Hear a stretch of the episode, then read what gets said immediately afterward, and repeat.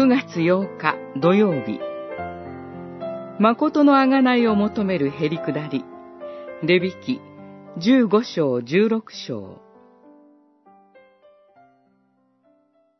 以下はあなたたちの守るべき普遍の定めである。第七の月の10日にはあなたたちは苦行をする。なぜなら、この日にあなたたちを清めるために、あがないの儀式が行われ、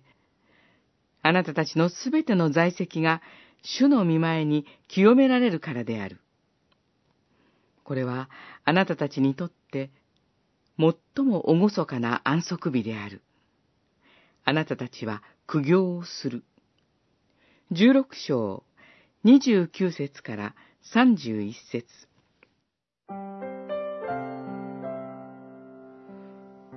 今年は9月18日が大食材日。ユダヤ人にとって最も大切な日です。年に一度、この日に大祭司が死聖所に入り、贖いの儀式を行います。彼は、イスラエルの人々のすべての罪による汚れと、背きのゆえに、贖いの儀式を行う。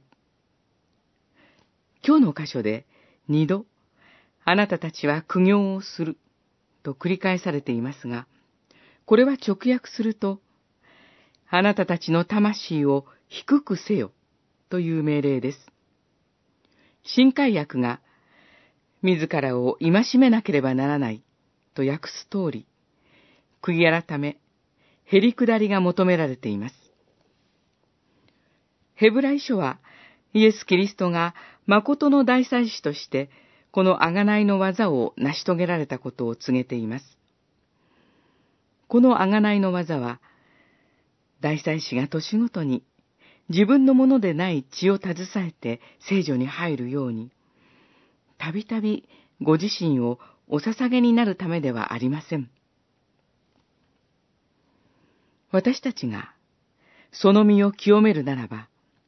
キリストの血は私たちの良心を死んだ技から清めて、生ける神を礼拝するようにさせないでしょうか。このような贖いの技の前に、私たちは自らの魂を低くしなければなりません。